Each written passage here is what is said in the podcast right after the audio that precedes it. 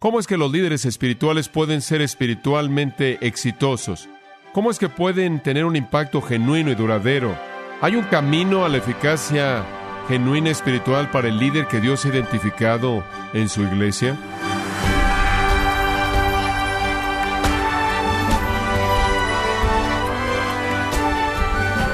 Tenemos gratitud a usted, estimado oyente, por su sintonía en su programa Gracias a vosotros con el pastor John MacArthur, quien ha estado en una posición de liderazgo, reconoce que se requiere un alto compromiso que produzca resultados. Como ejemplo, un equipo deportivo, si no da rendimiento, la junta directiva despide al entrenador principal.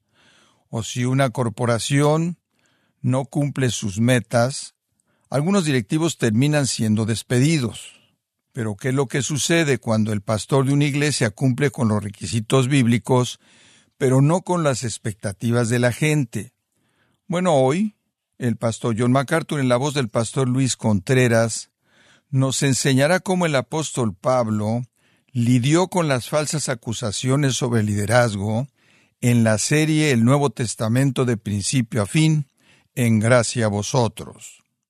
Lo invito a que abra su Biblia en Primera de Tesalonicenses capítulo 2. Primera de Tesalonicenses capítulo 2, versículos 1 al 6. Porque en estos seis versículos maravillosos, Pablo comparte con nosotros los principios para un ministerio eficaz. ¿Cuáles son los ingredientes que constituyen el liderazgo espiritual eficaz? ¿Por qué fue el ministerio de Pablo tan dinámico en Tesalónica? Porque uno, él tenía confianza en el poder de Dios. Dos, él estaba comprometido con la verdad de Dios. Tres, él fue comisionado por la voluntad de Dios. Cuatro, él fue motivado por el conocimiento de Dios. Y cinco, él estaba consumido con la gloria de Dios. Todos nosotros vivimos vidas que reflejan nuestra perspectiva de Dios, lo que pensamos de Él. Ahora veamos estas cinco. Número uno, él tenía confianza en el poder de Dios y eso le dio tenacidad. Punto dos. Él estaba comprometido con la verdad de Dios. Él no solo tenía confianza en el poder de Dios, sino que estaba comprometido con la verdad de Dios y eso le dio integridad. Eso le dio integridad. Como puede ver, el enemigo siempre quiere pensar que puede destruirlo mediante oposición, pero no Pablo. Entonces el enemigo puede pensar que puede destruirlo al cuestionar su integridad y al hacer que la gente pierda su confianza en usted. Si no puede destruirlo mediante mera fuerza, él va a tratar de hacer que la gente deje de confiar en usted que no confíe en la honestidad o sinceridad o integridad de su corazón, entonces el ataque también vendría así. Y en el versículo 3 dice, porque nuestra exhortación, y por cierto la palabra exhortación significa una apelación urgente, con miras hacia un juicio, un clamor, una apelación, un llamado. Y de nuevo habla de la urgencia, la naturaleza directa de su mensaje, pero él dice, nuestra exhortación no procedió de error, ni de impureza, ni fue por engaño. Y sin duda alguna, estas fueron las cosas que estaban siendo dichas. Bueno, él está diciendo cosas que no son verdad. Si realmente lo conocieran, sabrían que él es un hombre impuro y un engañador. Su predicación es falsa, él está predicando engaño, él es un hipócrita. Y entonces él responde. Primero él dice, nuestra exhortación no procedió de error. La palabra error es tan interesante, es la palabra planes. Obtenemos la palabra planeta de ella. La palabra error significa desviarse, andar sin curso, sin rumbo. De ahí vino planeta. Error es desviarse de la verdad, desviarse, por así decirlo, sin estándar alguno, sin nada que contenerlo, controlarlo. Entonces él dice, miren, simplemente está enseñando error. Pablo dice, no, nuestra exhortación no procedió del error. Él estaba comprometido con la verdad de Dios. Pablo fue un guardián de la verdad. Cuando usted busca una iglesia, usted no pregunta, ¿qué tan buena es su música? ¿Qué tan bueno es su programa de niños? No pregunte qué tan inteligente es su predicación, qué tan interesante es. Haga esta pregunta. ¿Qué tan bien guardan la verdad? ¿Qué tan bien cuidan del tesoro de la verdad? Eso es lo que importa. Él fue un guardián fiel del tesoro de la verdad. La demanda para el ministerio eficaz se reduce a ¿habla usted la verdad? Pero él no solo estaba comprometido con hablar la verdad, regrese al versículo, él estaba comprometido con vivir la verdad. Ahí está la integridad. La exhortación no procedió del error o la impureza. Hablo la verdad a partir de una vida pura. Ahora esto es fascinante. El término impureza, acatarsia, obtenemos la palabra catarsis de la misma, lo cual es una limpieza. Este es a catarsis, algo que no está limpio. La palabra puede ser usada de algo que está físicamente sucio, puede referirse a algún tipo de estigma social, alguna inmundicia social, pero primordialmente se refiere a inmundicia sexual, a algo sexualmente sucio. Y permítame tan solo abrir la ventana de su entendimiento un poco acerca de esto. Con mayor frecuencia esta palabra parece tener connotaciones sexuales. Siempre ha sido verdad, todavía es verdad que los charlatanes, los farsantes, los falsos maestros, los falsos profetas no son puros en el área sexual. Eso no es nada nuevo. Muchas de las sectas griegas, las religiones misteriosas, con toda seguridad, estaban asociadas con la perversión sexual. Y en la mayoría de los templos de las sectas de los días antiguos, habían prostitutas en el templo, prostitución ritual, lo cual hacía que el acto sexual con una prostituta ritual fuera una experiencia religiosa. Ahora ese tipo de religión habría sido muy popular. Los líderes religiosos falsos y impíos buscaban convertidos entonces con el propósito de tener un encuentro sexual con ellos. Lo que puede suceder en este tipo de situaciones que estaban acusando a Pablo de ganar a convertidos con la meta de obtener favores sexuales. Es inconcebible. Pablo no es un fornicador, Pablo no es un adúltero, él habla la verdad, él habla a partir de una vida pura. Lo tercero que él dice en el versículo 3 es que él no vino a partir del engaño. Aquí él pasa de la predicación a vivir, al motivo. Y él dice, mi motivo no es engañoso. La palabra engaño es solos, truco, trampa, anzuelo. Eso es lo que significa. Él no es un engañador. Los falsos maestros griegos hacían lo que podían a través de su magia, a través de sus trampas, a través de su teatro, para ganar un convertido, no solo para obtener favores sexuales de ellos, sino también dinero. ¿Lo hacían por qué? Por avaricia, claro, segunda de Pedro 2, 15 al 18, Judas 11. Escuche, enséñeme usted un falso maestro y un falso profeta, y le voy a mostrar una persona que está buscando favores sexuales y dinero. El patrón nunca ha cambiado. Regrese a Jeremías 23, los falsos pastores en la nación de Israel estaban buscando lo mismo. Estaban buscándolo en la época de Pablo. Y los falsos maestros y los falsos pastores todavía lo están buscando. Y Satanás está detrás de todo esto, disfrazado como ángel de luz, haciendo de sus ministros aparecer como ángeles de luz, segunda Corintios 11, 13 al 15. No hay integridad. Pablo dice, en mi vida hay integridad, yo predico la verdad, vivo la verdad y mis motivos son verdaderos. No quiero su dinero, no quiero exaltarme a mí mismo expensas de ustedes. Eso es integridad. Él no quería nada más que cumplir con su responsabilidad. Él hablaba la verdad, él vivió la verdad, y él fue motivado de manera verdadera y genuina y no de una manera falsa como otros que estaban motivados de manera pura para su propia ganancia personal, fuera sexual o en términos de dinero. Salmo 78. Él también escogió a David, su siervo, lo tomó del rebaño, del cuidado, de los corderos, y lo trajo a pastorear a Jacob, su pueblo en Israel, su herencia. ¿Por qué? Para que los pastoreara según la integridad de su corazón. Dios quiere un pastor que tiene un corazón de integridad. Un tercer elemento esencial del ministerio eficaz es presentado en el versículo 4, la primera parte. Él fue comisionado por la voluntad de Dios y eso le dio autoridad. No solo tenacidad e integridad, sino que tuvo autoridad. Él fue comisionado por la voluntad de Dios. Versículo 4, sino que según fuimos aprobados por Dios para que se nos confiase el Evangelio, así hablamos. Deténgase en ese punto. Hombre, me encanta esa afirmación. ¿Por qué hablas, Pablo? ¿Por qué estás haciendo esto? Porque hemos sido aprobados por Dios para que se nos confiase el Evangelio y así hablamos. Hemos sido comisionados por la voluntad de Dios. Estoy bajo autoridad divina, sin embargo tengo autoridad divina, una autoridad delegada. Él no enseñó error, no, de hecho, él enseñó la verdad y era la verdad que Dios le encomendó. Dios le encomendó las buenas noticias. Y entonces él pasa del compromiso con la verdad a la comisión de Dios, mediante la cual él tenía ese compromiso. Observe la frase según fuimos aprobados por Dios. Es el verbo griego dokimazo, lo cual significa ser probado y hallado válido, hallado bueno, ser aprobado después de la prueba. Es un verbo en tiempo perfecto, lo cual indica una aprobación duradera. Hemos sido y continuamos siendo aprobados por Dios. Dios nos probó, aprobamos y somos los ministros autorizados del Evangelio. Pablo está diciendo, yo no me establecí por mí mismo, no estoy haciendo esto por mí mismo, fui llamado por Dios. Y claro, todos recordamos su llamado, ¿no es cierto? En Hechos capítulo 9, en el camino a Damasco, conforme procedía a tratar de ejecutar a cristianos, Dios lo detuvo, lo colocó en el polvo, lo cegó, lo hizo doblar la rodilla a Jesucristo y después lo colocó en el ministerio. Trajo a Ananías, fue bautizado y fue enviado a predicar a Jesucristo, a quien él había perseguido en el pasado. A él se le había encomendado el Evangelio. Esa frase en particular le gusta a Pablo, le gusta usarla y la usa en varias ocasiones. 1 Corintios 7:25 con respecto a las vírgenes, no tengo mandato del Señor, sino doy la opinión como alguien quien por la misericordia del Señor es digno de confianza. Él dice, Dios confía en mí. Me encanta eso. Dios confía en mí. Él confía en mí con su verdad. Él confía en que yo sea su agente. Él confía en mí para que sea su emisario. Él confió en mí para que fuera su ministro. Efesios 3, versículo 8. A mí, al más pequeño de todos los santos, esta gracia me fue dada de predicar a los gentiles. Dios me dio la gracia para hacerlo. No es que soy digno fuera de la gracia, sino que soy digno en su gracia. Entonces Él dice, yo no me establecí a mí mismo, yo soy comisionado de manera divina, eso da autoridad a mi vida. Cuando yo hablo, hablo en el lugar de Cristo, cuando hablo, hablo en el lugar de Dios, se me ha encomendado el Evangelio.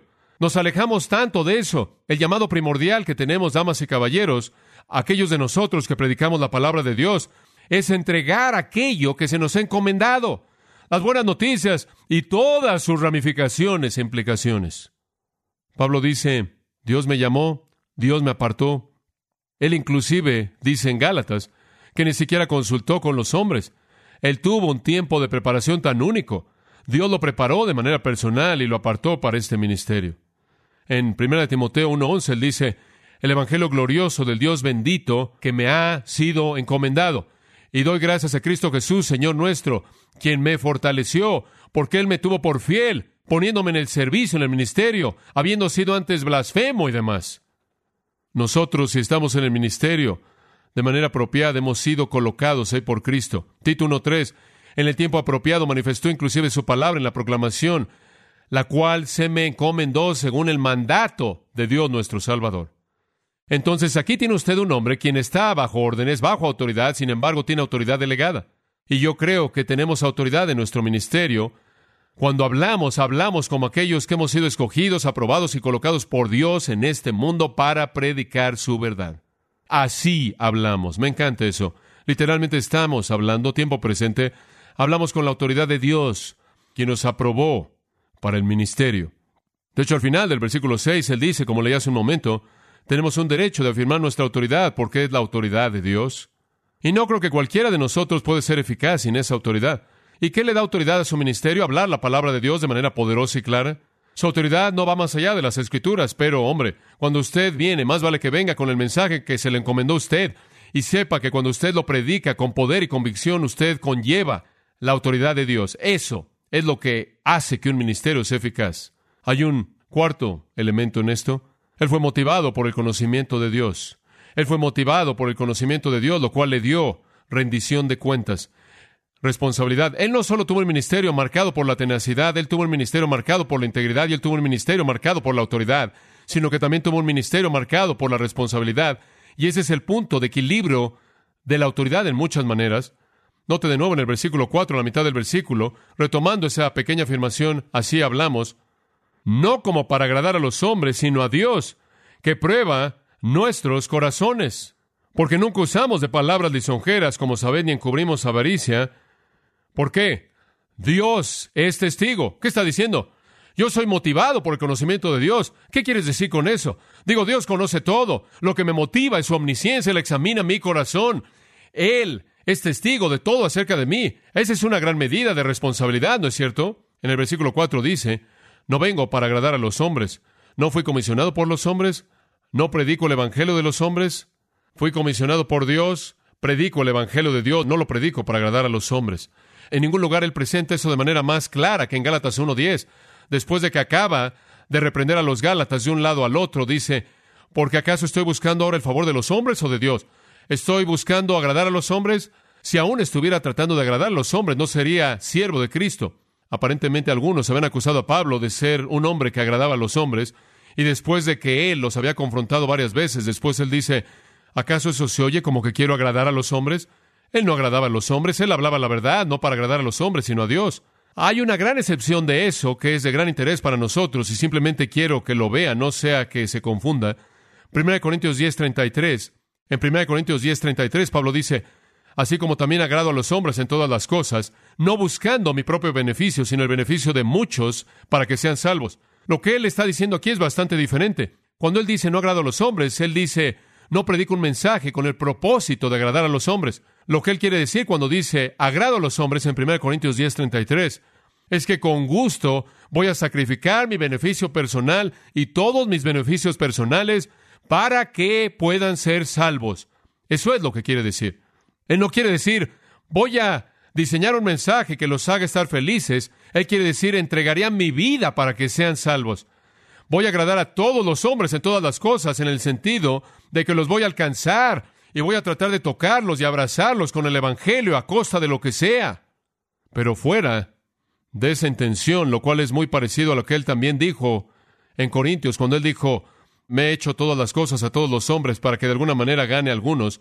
Él simplemente está diciendo en este contexto, quiero agradarlos en el sentido de que quiero que sepan que daría mi vida por ellos para que conozcan a Cristo, pero no quiero agradarlos de regreso a Primera de Tesalonicenses al grado que sacrifique la verdad, la pureza o los motivos verdaderos. Entonces él dice, de regreso a nuestro texto, no para agradar a los hombres, sino a Dios. ¿Por qué, Pablo? ¿Por qué estás tan consumido con agradar a Dios? Porque Dios examina nuestros corazones. Dios examina nuestros corazones. Él se está refiriendo aquí por la palabra corazón al verdadero yo, a la persona interior, en donde el pensamiento y el sentimiento y la voluntad y el motivo todos se encuentran. Él dice, Dios hace un escrutinio de lo más profundo de mi ser. Dios hace un escrutinio de mis motivos. Dios examina a fondo mis intenciones. Dios conoce esas cosas profundas y Él conoce tanto y estoy muy consciente de que Él sabrá si estoy buscando agradar a los hombres o a Él y me veo motivado por ese conocimiento. Regrese a 1 Corintios capítulo 4 por un momento. En el versículo 1 Él dice, Así pues tengan a los hombres por servidores de Cristo y administradores de los misterios de Dios. En otras palabras, que sea conocido que somos esclavos, somos juperetes, remeros del nivel más bajo, esclavos de galeón de tercer nivel, el nivel más bajo de esclavos de Cristo. Gustosamente vamos a adoptar la función más baja de servicio bajo Cristo y somos administradores. Son los guardianes del tesoro de los misterios de Dios, el nuevo pacto. Y con los administradores, una cosa se necesita, que sean hallados fieles, dignos de confianza.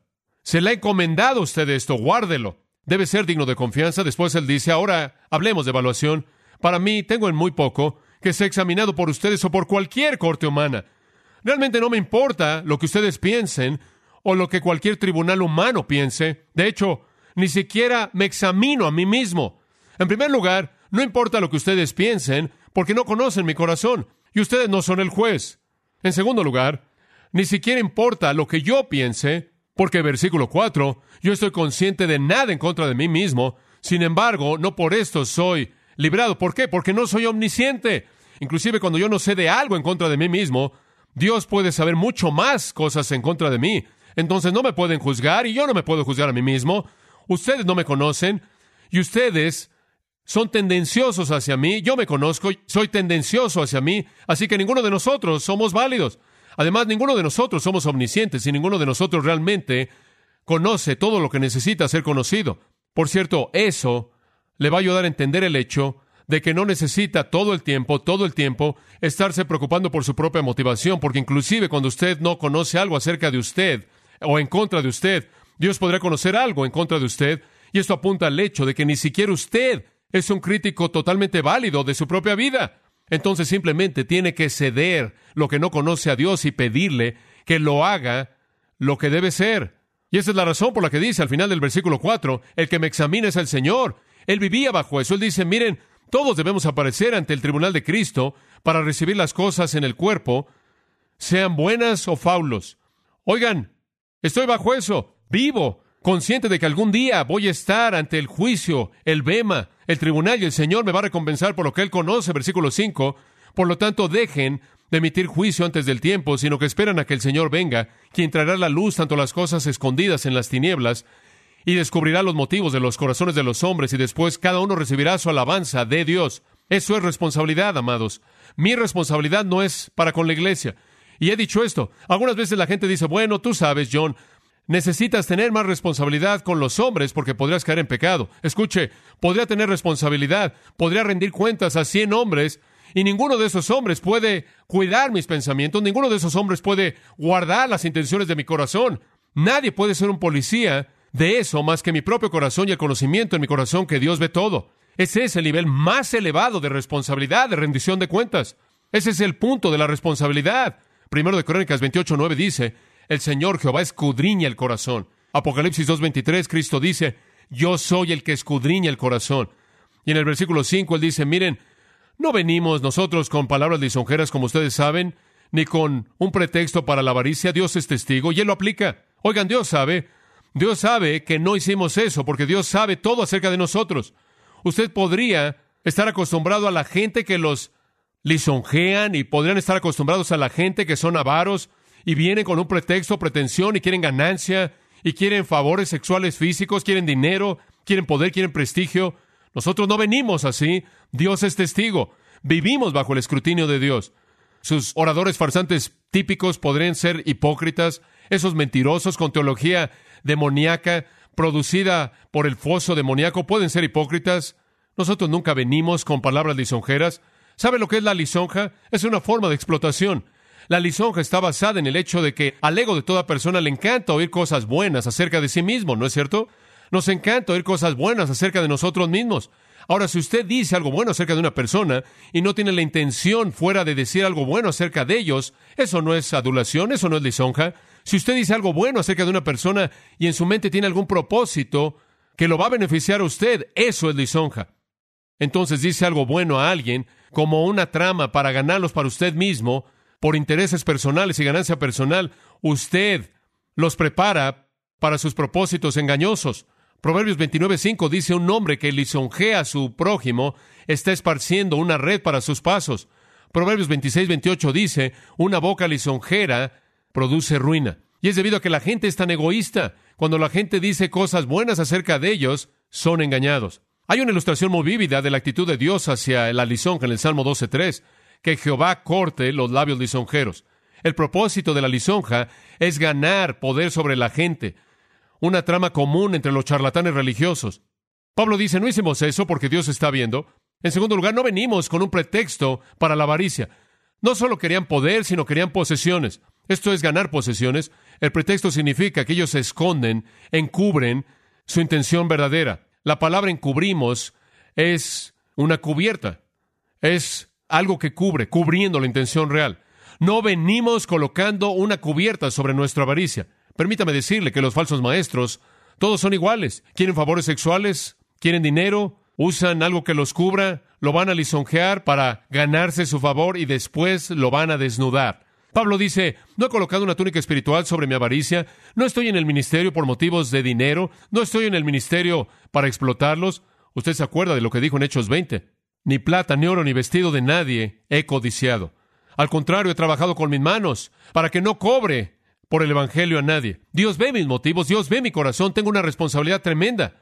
Finalmente, en el último versículo, Él estaba consumido con la gloria de Dios y eso le dio humildad. Él estaba consumido con la gloria de Dios y eso le dio humildad. Versículo 6. Ni buscamos gloria de los hombres, ni de vosotros, ni de otros, aunque podíamos seros carga como apóstoles de Cristo. No buscamos estima, no buscamos honra, no buscamos alabanza, no somos diótrefes. La palabra seteo aquí buscar significa buscar habitualmente. No estábamos buscando habitualmente honra, buscando habitualmente recompensas y laureles y golpes en la espalda y cenas de reconocimiento y atención y aplausos y prestigio. La única gloria que Pablo jamás buscó fue eterna, ¿verdad? Segunda de Corintios 4, 5.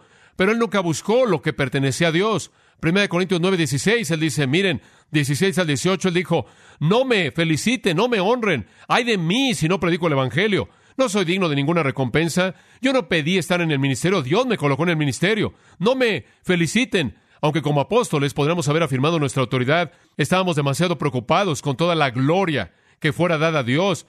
Fuimos especialmente llamados mensajeros. Un apóstol aquí significa en el sentido muy técnico Pablo, quien era uno de los apóstoles, y en el sentido menos específico Silas y Timoteo, quienes eran apóstoles, no apóstoles de Cristo. Esto es escogidos por él, pero apóstoles de la iglesia, escogidos por la iglesia. Apóstoles puede ir más allá de los doce y Pablo y incluir a otros, incluyendo a Epafrodito. Entonces él dijo, Tuvimos algo de autoridad delegada, pero nunca nos presentamos a nosotros mismos como la autoridad, nunca buscamos el honor, el prestigio, nunca buscamos los principales asientos, nunca buscamos ser los más prominentes, Sabíamos que nuestra autoridad tenía que ser detenida y equilibrada con responsabilidad y humildad. Es como un banco de tres patas sobre el que se sienta. Si usted tiene un trono, tiene tres patas. Autoridad sí, delegada de Cristo para hablar su palabra con denuedo y de manera poderosa. Responsabilidad sí, más vale que usted sepa que Dios conoce todo lo que usted está haciendo y todo pensamiento e intención de su corazón. Y humildad sí, más vale que se asegure de que busque no la alabanza de los hombres, sino que le dé toda la gloria a Dios. Pablo nunca lo dijo mejor que en la doxología gloriosa de Romanos 11, porque de Él y por Él y para Él son todas las cosas. A Él sea la gloria por los siglos de los siglos. Amén. Humildad. ¿Qué hace de un ministerio eficaz? Tenacidad porque usted confía de manera total en el poder de Dios. Integridad porque usted está totalmente comprometido con la verdad de Dios. Autoridad porque usted sabe que Dios le ha dado a usted una comisión en su vida. Responsabilidad debido al conocimiento de Dios, Él conoce todo. Humildad porque usted está consumido con la gloria de Dios.